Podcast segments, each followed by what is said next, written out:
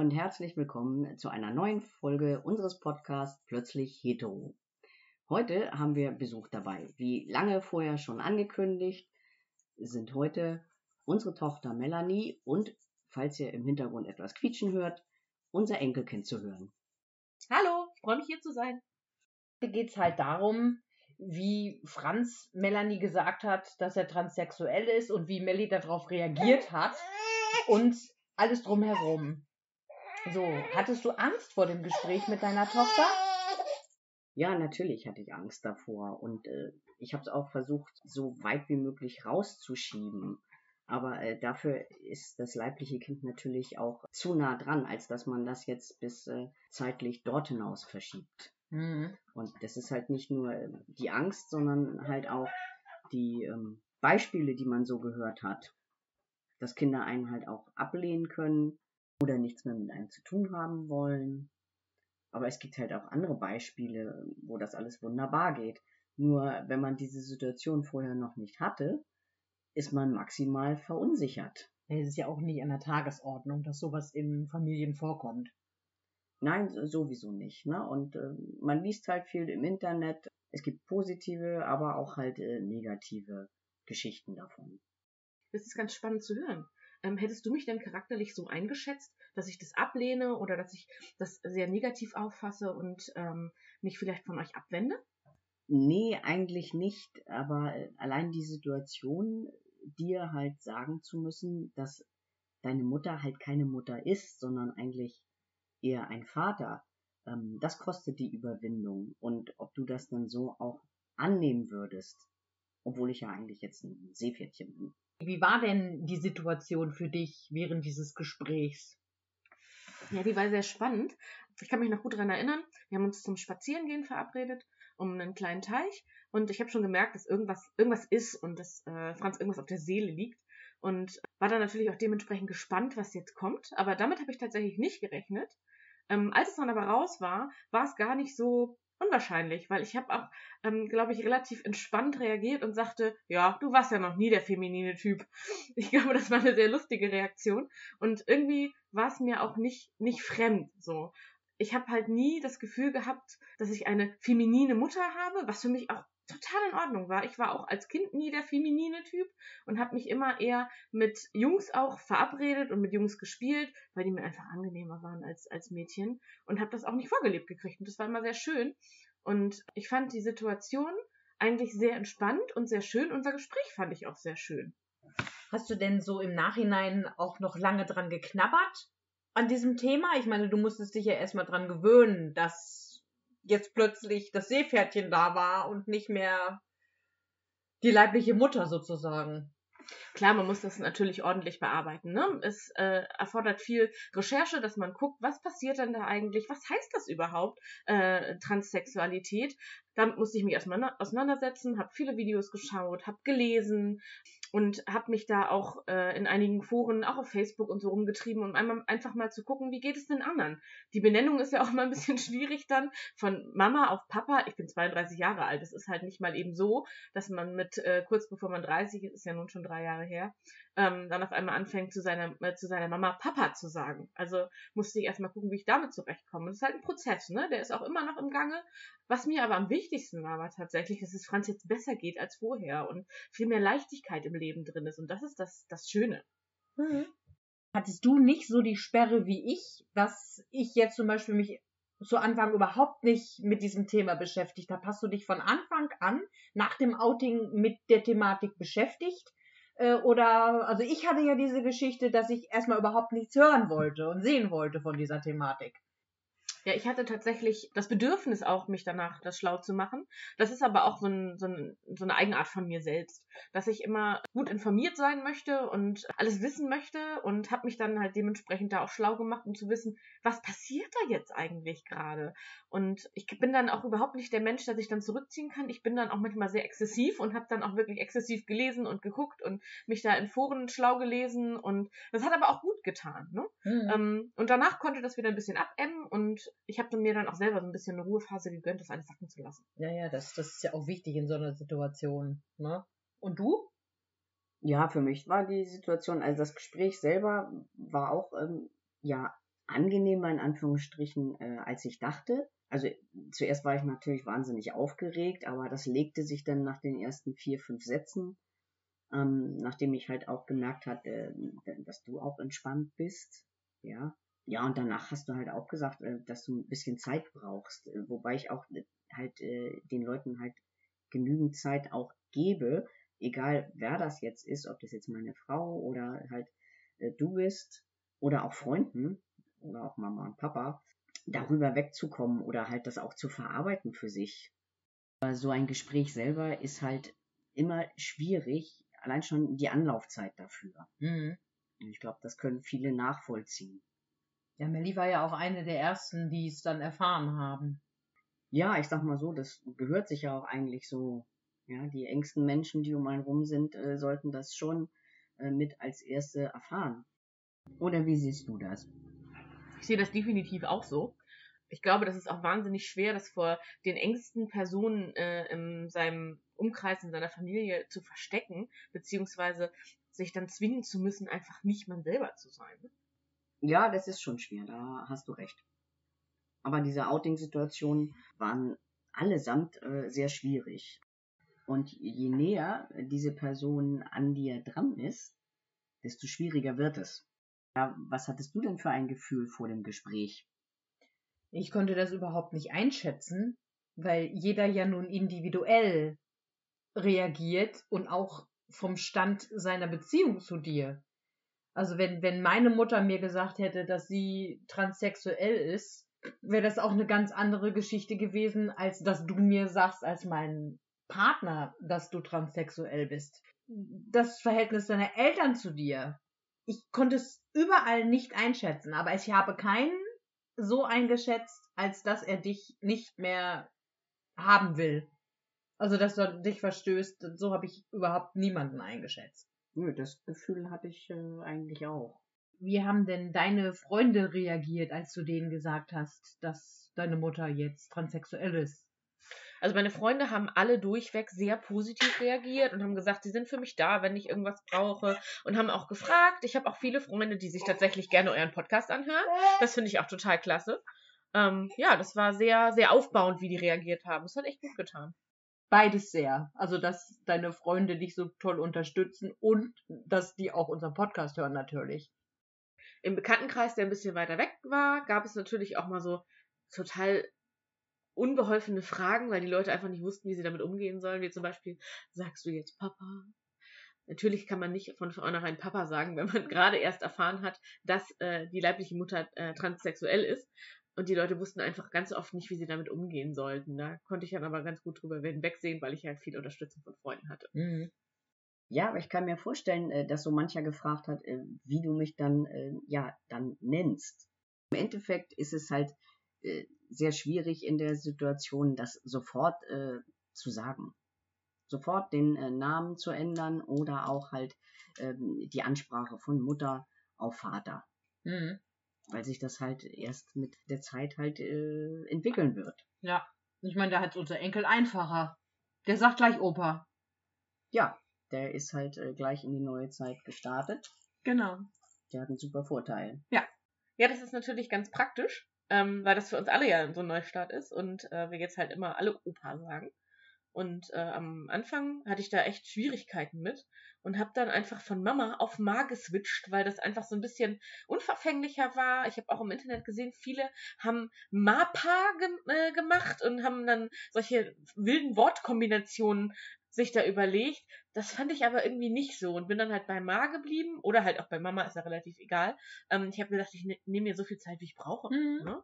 Und äh, das ist auch vollkommen in Ordnung. Manchmal rutscht mir immer noch so Mutti raus, aber das kommt halt vor. Und ich denke mir auch, dass es äh, sicherlich für Franz auch nicht ein großes Problem ist, dass das ab und an passiert. Weil, mein Gott, also war halt meine leibliche äh, Mutter und damit identifiziert man ja was und das ist was ganz Wichtiges und was ganz Enges und das geht nicht mal eben so, dass es einfach weggewischt ist. Nee, das äh, sehe ich auch so. Das kann man nicht wegwischen und letztendlich ist es so, dass das Gefühl ja gleich bleibt und auch die Art und Weise, wie wir zueinander stehen. Ich war ja ganz lange äh, alleinerziehend und ähm, wer auch alleinerziehend war oder ist, weiß, dass das Kind-Eltern-Verhältnis dann ja sehr, sehr nah ist. Ja, das Ja. stimmt. Kann ich nur bestätigen. Wir waren ja immer sehr eng miteinander. Und ähm, es hat auch, hat auch tatsächlich nichts geändert, beziehungsweise es hat schon was geändert, aber eher im Positiven. Also ich habe das Gefühl, wir haben noch mal ein bisschen enger zusammengefunden, weil du einfach, äh, du bist ja sowieso ein sehr verschlossener Typ und dadurch hast du noch mal so ein bisschen mehr Einblick in dich hineingegeben. Und das hat tatsächlich das Verhältnis noch mal um einiges verbessert. Ja, ich habe meine verschlossene Seite äh, sozusagen preisgegeben. Das geht ja dann auch nicht nur äh, dir so, das geht auch halt äh, ja der gesamten Familie so. Das geht Katrin so und äh, auch meinen Freunden, dass da Seiten an mir sind, äh, die sie vorher nicht gesehen haben. Gibt es eigentlich Seiten oder Eigenschaften an dir, die du von dir selber noch nicht kanntest, die mit der Transition gekommen sind? Ähm, tatsächlich nicht. Also ich habe eben nochmal, äh, als ich diese Frage gelesen habe, wahnsinnig nachgedacht und ähm, nee, sind nicht vorhanden. Also alles, was vorher da war, ist auch jetzt da und es ist nichts dazugekommen. Es ist nur so, dass ich das halt eher ja noch, noch stärker auslebe, dass es mehr hervortritt. Was denn zum Beispiel? Also es ist nichts Spezifisches, was da jetzt so, so mehr hervortritt. Ist auch ein blödes Wort irgendwie. Es ist eher so, dass ich mutiger bin für mich selber, dass ich mehr Mut habe, das alles auszuleben, so an Hobbys, eben hier so Fahrradschrauben und Handwerken, ähm, dass das für mich eine Selbstverständlichkeit hat. Weil ich bin ja in einer, ja in einer Zeit aufgewachsen, in der es nicht selbstverständlich war, dass Frauen solche Hobbys hatten, so Fahrradschrauben und Handwerken und Fußball spielen und so. Und man hatte als weiblich gelesener Mensch dann immer das Gefühl, dass du dich rechtfertigen musst, weil es halt nicht geschlechtsspezifisch war. Mhm. Hast du denn irgendwie auch das Gefühl, du hast dich innerhalb unserer Ehe geändert? Irgendwie Jetzt- die Rolle, also von zwei Frauen auf Mann und Frau? Nee, nicht, nicht wirklich. Also, wir waren ja vorher auch schon so gleichberechtigt. Also, wir haben, glaube ich, nicht so, wir waren nicht so geschlechtsspezifisch. Okay, ich bringe öfter den Müll raus, aber ähm, Aber richtig cool ist das jetzt äh, durch deinen Muskelaufbau, dass du halt viel stärker bist als vorher und auch viel stärker bist als ich.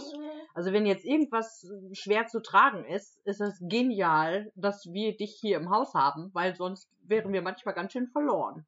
ja, da hast du recht. Das habe ich auch gemerkt. Und äh, das finde ich auch ziemlich cool, weil ich mich früher immer sehr darüber geärgert habe, dass mir schnell halt die Kraft ausgegangen ist.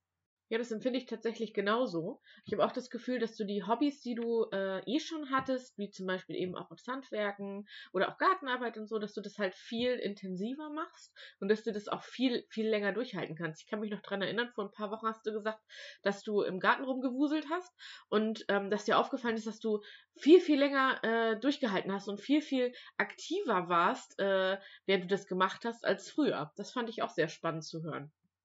Auf dem Campingplatz finde ich das auch immer sehr, sehr bemerkenswert, mit was für einem Effet du jetzt äh, teilweise alleine einen Wagen schiebst.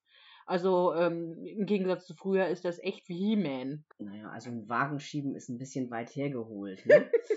Aber also der Unterschied von der Stärke, die ich äh, vorher hatte, zu der, die ich jetzt habe, ist schon enorm. Ne? Was das ausmacht, so eine Hormontherapie, ist schon irre. Und es ist natürlich für mich auch schöner, weil ich das damals als Begrenzung gesehen habe. Mhm. Ne? Also das ist schon viel schöner. Wir wollen jetzt auch so langsam mal in die heiße Phase einlaufen. Und zwar, äh, Franz, hast du Tipps für Eltern, die in der Transition stecken? Ja, also jein, weil die Situation ist natürlich sehr, sehr individuell. Kinder sind individuell, Eltern sind individuell und äh, letztendlich äh, gibt es aber eine große Vorgabe, du musst den Menschen und dir selber Zeit geben. Das ist ein ganz wichtiger Faktor. Und äh, du musst in Kommunikation bleiben. Ja, man muss über die Gefühle reden, äh, die die Kinder haben, über die Gefühle, die man selbst hat. wovon man eventuell vielleicht verletzt ist oder wovor man Angst hat. Ja, das muss alles zur Sprache kommen und dann braucht man auch noch so eine Zeit äh, ja, des Verdauens, ja, wo sich das alles setzen muss. Mhm. Ja, aber ja, das ist halt, Zeit ist ein großer Faktor und Kommunikation. Hast du denn noch Tipps für Personen in deiner Situation? Also ich muss auf jeden Fall sagen, es kommt immer ganz drauf an, wie lange seid ihr schon mit eurem Partner zusammen. Seid ihr erst kurz zusammen, dann ist die Beziehung noch vielleicht bruchfälliger, als wenn man jetzt schon ein bisschen länger zusammen ist. Und das, das hat schon mal einen Wert. Reden, reden, reden. Und beschäftigt euch mit dem Thema. Es ist klar, dass es am Anfang ein Schock ist, aber schmeißt die Flinte nicht gleich ins Korn, sondern wenn ihr den Menschen liebt, dann lohnt sich das Kämpfen. Und das ist jetzt eine großartige Ehe, die wir haben, mit Auf und Abs, wie ihr das in euren Beziehungen wahrscheinlich auch kennt. Aber bleibt am Ball und redet miteinander. So, Melli, und hast du jetzt noch Tipps für Kinder von Transsexuellen? Ähm, das Wichtigste ist erstmal, ihr verliert keinen Menschen, sondern ihr gewinnt einen glücklicheren Menschen dazu. Das ist das Allerwichtigste, was man sich von vornherein einprägen sollte. Es ist nicht so, dass da ein Mensch geht und ein neuer kommt, sondern der Mensch, den du schon hattest, wird einfach nur mehr zu sich selbst und das ist ziemlich schön. Aber das dauert ein bisschen, bis das bei einem selber gesagt ist. Und ähm, macht euch schlau. Es gibt viele Menschen, die in der Situation sind. Es gibt bei Facebook Foren, es gibt Instagram, es gibt diesen Podcast. Aha. Es gibt ganz, ganz viele tolle Seiten und ganz, ganz viele Menschen, die, denen es genauso geht und äh, wo ihr euch Hilfe holen könnt und sprecht mit Freunden, sprecht mit eurem eigenen Partner, sprecht mit äh, demjenigen Elternteil, äh, sprecht mit der Familie. Es ist ganz, ganz wichtig zu reden. Redet, seid ehrlich, auch mit euren Gefühlen. Das ist eine Situation, in der man sich nicht alle Tage befindet und es ist total wichtig, ehrlich zu sich und zu anderen zu sein. Vor allem aber auch zu sich. Ne? Steht zu euren Gefühlen. Mhm, prima. Und Melli, bist du denn mit der Namenswahl von Franz einverstanden? Ja, damit bin ich total einverstanden. Ich finde es ganz nett, dass äh, Franz Tjalf äh, an den eigentlichen Namen angelehnt ist.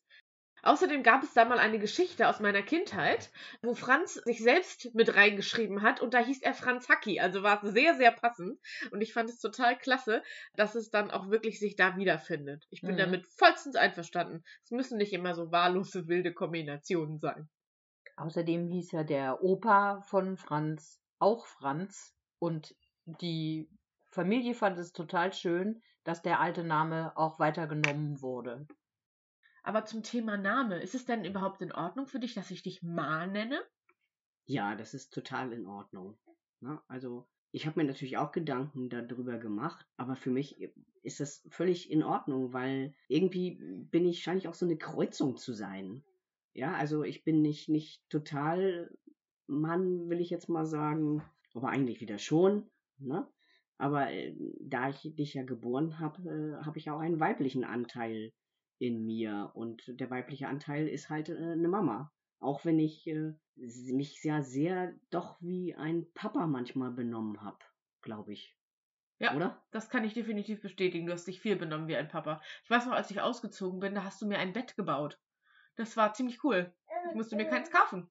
Ich habe äh, eins gebaut gekriegt. Außerdem haben wir gehandwerkt zusammen und haben wilde Fahrradtouren gemacht und Fahrräder repariert. Ich kann mich noch dran erinnern, dass wir mal dein äh, olles Damenfahrrad total aufgepimpt haben und das schwarz angesprüht haben.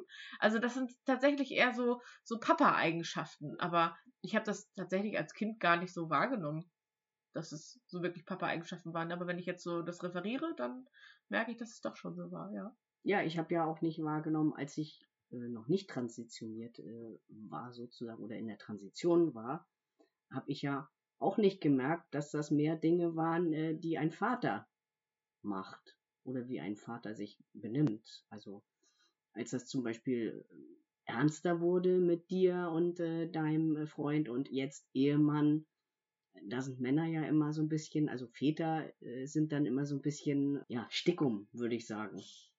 Die gucken ganz genau, was das für ein junger Mann ist, ähm, äh, der die Tochter sozusagen, ja, Übernimmt. übernimmt. Nimmt, wie nimmt, ja, wie sagt man das? Naja, jedenfalls ähm, gucken Väter, glaube ich, ganz anders auf zukünftige Schwiegersöhne als Mütter. Ja, das stimmt. Äh, das kann ich tatsächlich bestätigen. Ich kann mich noch gut daran erinnern, wie das war, als, als mein Mann hier äh, mit in die Familie gekommen ist. So ganz am Anfang, ist ja mittlerweile auch schon 13 Jahre her. Da warst du wirklich sehr kritisch, das stimmt. Und hast ihn ja ganz genau angeguckt. Und mittlerweile habt ihr ja ein super gutes Verhältnis und tastet zusammen immer Whiskys. auch so ein Männerding. Whisky trinken. Mhm. Ja, aber das ist halt wirklich so. Das stimmt schon. Ja, das ist sehr char- charakteristisch, ne? So, und bevor unsere kleine Maus jetzt ganz schnell ins Bett muss, machen wir hier dann auch mal Schluss. Falls ihr Fragen habt an Franz, an mich oder sogar an unser Kind, meldet euch einfach bei uns unter plötzlich-hetero.gmx.de oder schreibt uns einfach eine Nachricht über Messenger bei Facebook oder bei Instagram. So, nach dieser schönen Folge, die nun endlich geklappt hat, sagen wir einfach Tschüss. Tschüss!